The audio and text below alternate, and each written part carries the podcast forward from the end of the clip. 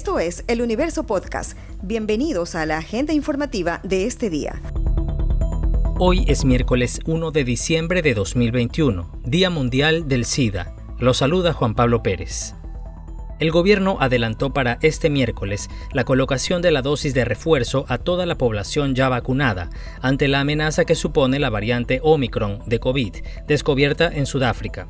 Esta fase estaba prevista que comience masivamente en enero.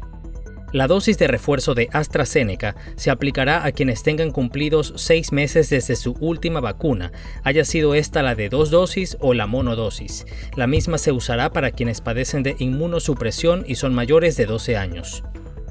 El Comité de Operaciones de Emergencia COE Nacional modificó las fechas para el retorno a las clases presenciales de manera obligatoria en instituciones educativas fiscales, fiscomisionales, municipales y particulares.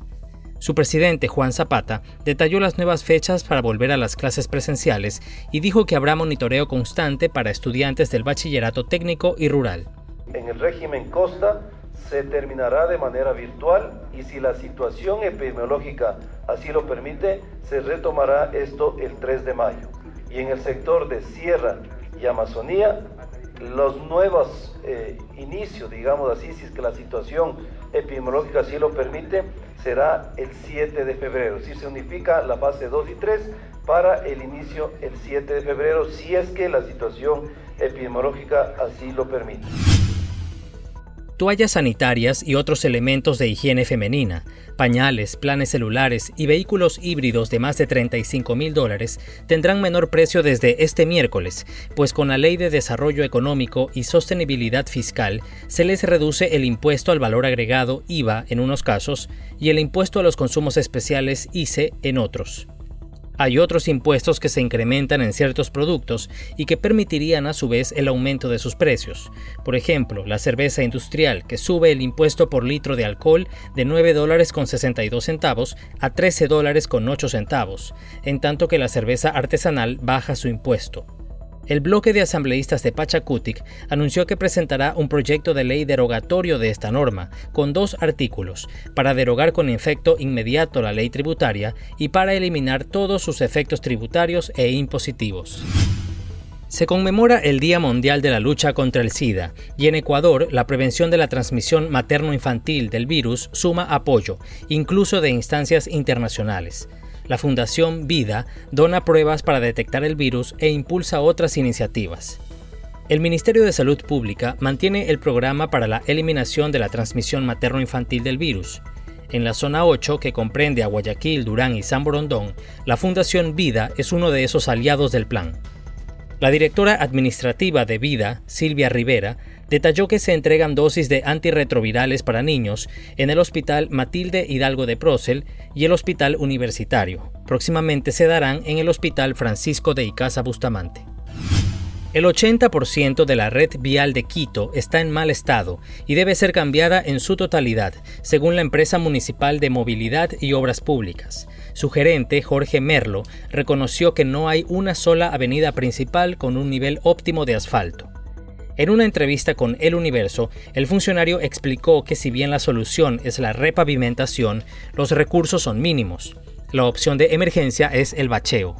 Están realizándose ya los estudios para periódicamente, vamos, todo el tiempo vamos a tener procesos de contratación y, de esta manera ir mejorando, ¿no es cierto?, la, vialidad en el distrito metropolitano. El presupuesto para la empresa metropolitana de Quito para el 2022 está en 61 millones de dólares.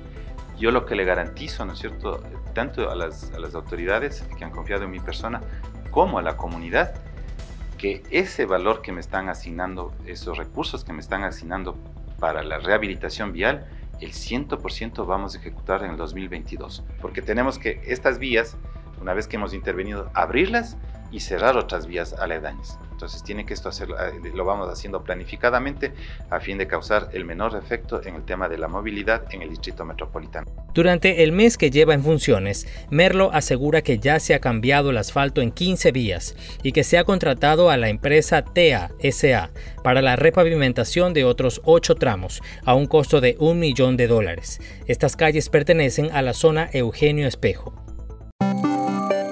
Esta noticia ha estado entre lo más leído de eluniverso.com en las últimas horas. Un zorro de páramo fue rescatado por la unidad de policía ambiental en una vivienda dentro de una urbanización cerrada del Cantón Durán, en la provincia de Guayas.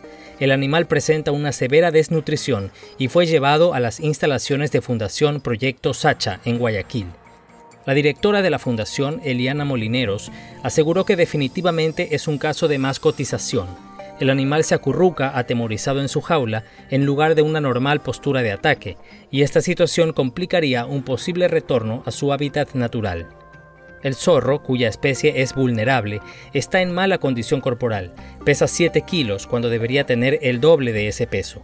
En Ecuador ya se han reportado casos de zorros de páramo con distemper canino o moquillo, enfermedad transmitida por perros domésticos. Esto fue lo más destacado de la jornada. Hasta la próxima.